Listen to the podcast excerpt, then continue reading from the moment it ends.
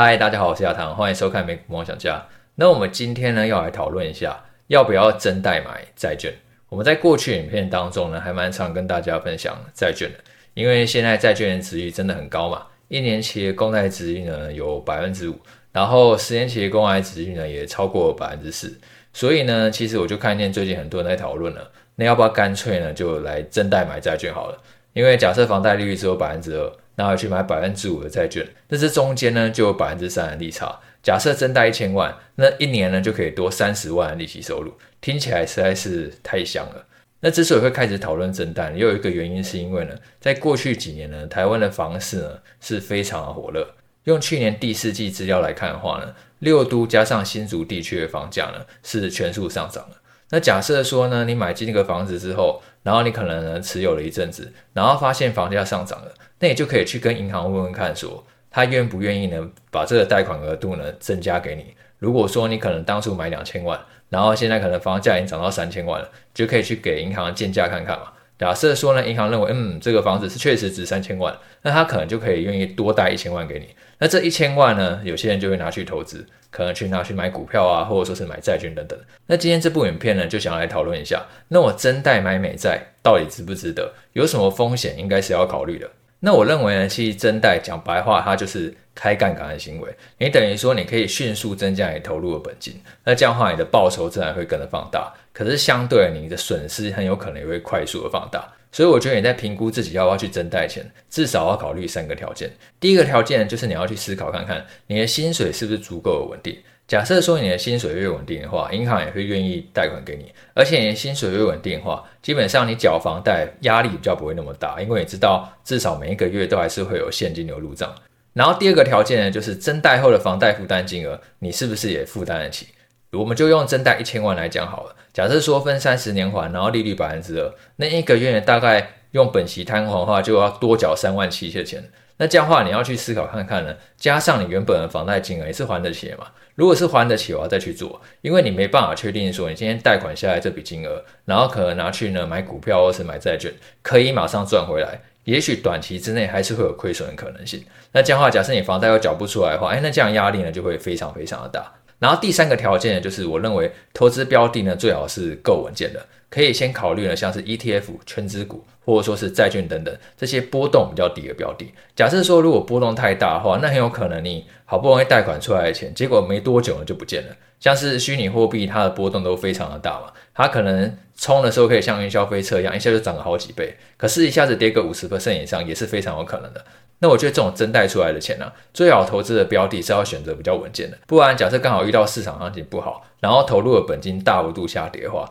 那这样的话当初呢增贷就没有放大报酬的作用，反而就只是多背了一大堆债务而已。那假设你自己评估三大条件以后呢，诶，我收入足够稳定，然后我增贷还有房贷也负担得起，然后我投资标的也是够稳健的，那我觉得增贷呢就没有什么太大问题。实际上呢，有钱人常常都是尽可能运用更多杠杆，而且是在他们自己的能力范围内。像是巴菲特他最近不是写了股东信嘛？他里面就提到他在日股呢总共投资了一点六兆日币，感觉非常的多，而且很多人第一个直觉联想到就是，诶，日币不是狂贬吗？那巴菲特一定赔了一堆钱。可是实际上呢，几乎没有，因为巴菲特他这一点六兆日币里面呢，有一点三兆呢是借日元。换句话说呢，其实这笔一点六兆的投资呢，有超过八成的钱都是他借来的，他自己几乎没有出半毛钱。那所以呢，我觉得其实真贷呢，你今天拿去买其他东西，也是类似的道理啊。如果你今天有办法去借到很多低成本的资金的话，我觉得一定是一件好事情，这样可以让你越来越有钱。但是呢，你也要去思考看看呢，诶，你投资标的的风险可能会哪些？那像我们今天这期影片是要来讲说真贷买美债嘛？那我们就来想想看，那真贷买美债会有什么样的风险？我觉得呢，如果你今天投资的是公司债，那你第一个要考虑的就是经济衰退的风险，或者说是公司违约的风险。假设这两个风险发生的话，那你投资的公司债必然会大幅度的下跌。那如果你今天投资的是政府公债的话，虽然说其实你不太需要考虑呢它违约的可能性。然后假设说真的遇到经济衰退的话，很有可能那时候连准会已经在大幅度的降息，你的公债是会大幅度上涨了。但是相对，如果说可能今天经济非常火热，然后或者说是因为通膨非常的高，让这个高利率的时间维持的非常久的话，那你这个公债很有可能也不能马上赚钱。也就是说，投资公债最需要考虑的就是利率的风险。那我觉得，假设你今天是用真贷来买债券的话呢，公债绝对会比公司债更好，因为公司债要考虑利率，然后又要考虑呃经济会不会衰退，然后公司会不会违约，公债就相对单纯多，只要考虑呢利率的风险就好了。再来就是要考虑汇率的风险。其实我看见有人在讨论要不要真贷买美债的时候啊，我第一个脑中浮现的是，好多年以前其实呢有人去真贷买南非币的债券配息基金。因为南非币的债券配息基金呢、那个年配息率非常高，随便都超过百分之十以上。但是呢，他最后这笔投资呢却没有赚到钱，反而呢赔了一屁股。因为呢，南非币呢对台币呢是大幅度的在贬值，它十年呢就跌了超过四成，等于说你配再多钱都没有用，光汇率下跌的话，就让你的本金呢几乎消失一大半。当然，我觉得美金对台币呢，它的波动幅度呢不会像南非币那么夸张，因为。南非的国力跟美国国力还是差距非常的大，毕竟美国算是世界上最强大的国家，所以呢，我并不觉得说美元对台币会贬到哪里去。但是呢，汇率的风险一定还是存在，很有可能因为汇率波动的关系呢，让你原本预期的利差很有可能会变少。最后再来呢，就是要考虑呢自己愿意的持有的期间。我相信最近一定有已经有很多人发现，为什么债券表现那么的烂？像是今年的话，其实美股表现的还不错。一些像是 AI 股，或者像辉达、美超微，其实表现都非常非常的猛。可是呢，债券呢几乎就是原地不动，甚至还有下跌的感觉。那为什么会这样子呢？主要是因为市场它预期降息的心理啊，也在短时间之内呢出现大幅度的改变。原本今年初的时候啊，市场还非常非常乐观，觉得今年年总会会降息六嘛，然后短时间之内会快速的降息，年底利率呢可能就可以看到百分之三点五左右。可是呢，随着一月的 CPI，然后还有 PPI 呢，都高于预期，大家忽然意识到说，诶，通膨改善速度好像没有我们想象中的那么快。那这样的话呢，利率是不是可能就不会很快降了？所以你会发现啊，在短期之内啊，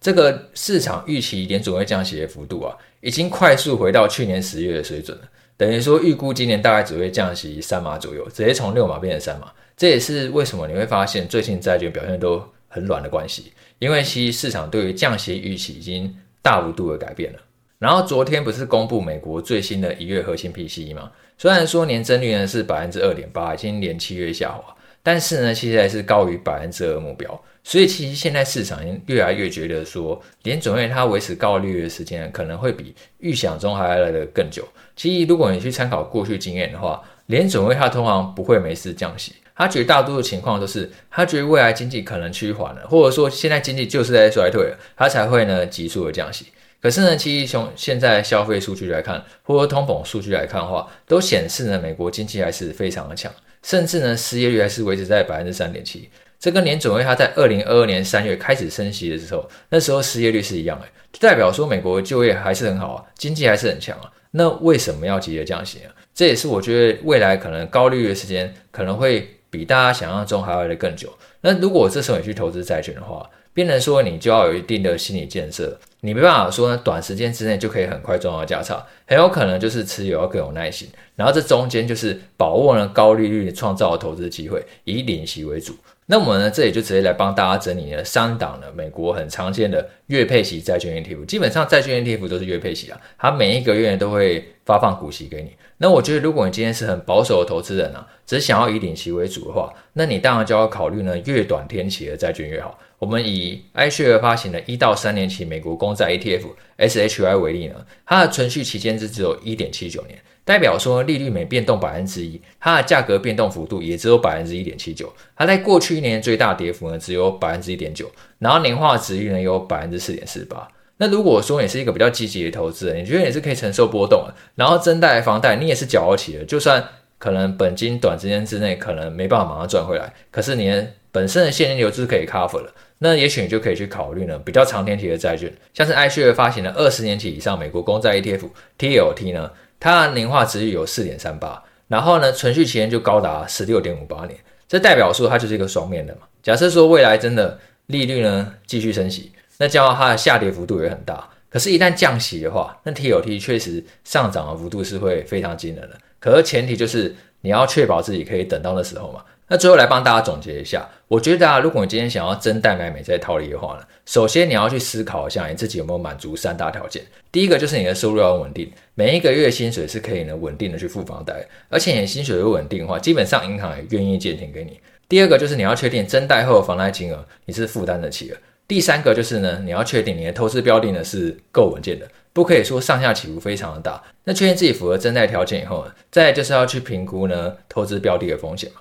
那假设说以美债为例的话呢，如果说你今天投资公司债的话，就要考虑经济衰退或者说是公司违约风险；然后投资公债的话，就要考虑利率的风险。然后因为都是美元计价的债券嘛，你要考虑汇率的风险。现在在好多年前，有很多人贷款去买南非币的债券，可是因为南非币狂贬的关系，别人说他投入的本金等于是血本无归。当然，我觉得美元对台币呢，不至于像南非币对台币那么夸张，因为毕竟美国算是世界上很强大的国家。所以我并不觉得它汇率会这样子乱贬一通，可是你还是要小心呢。汇率的波动呢，可能会使你原本预期的利差空间缩小。最后，你就是要考虑愿意持有的期间，因为现在美国经济还是非常的强劲，所以联准会它并不急着降息。假设说你想要买债券赌上涨的话，那可能就会更需要耐心。好，那今天影片就到这边了。如果你喜欢这部影片的话，记得帮我按赞、订阅、开启小铃铛。那我们就下一次见喽，拜拜。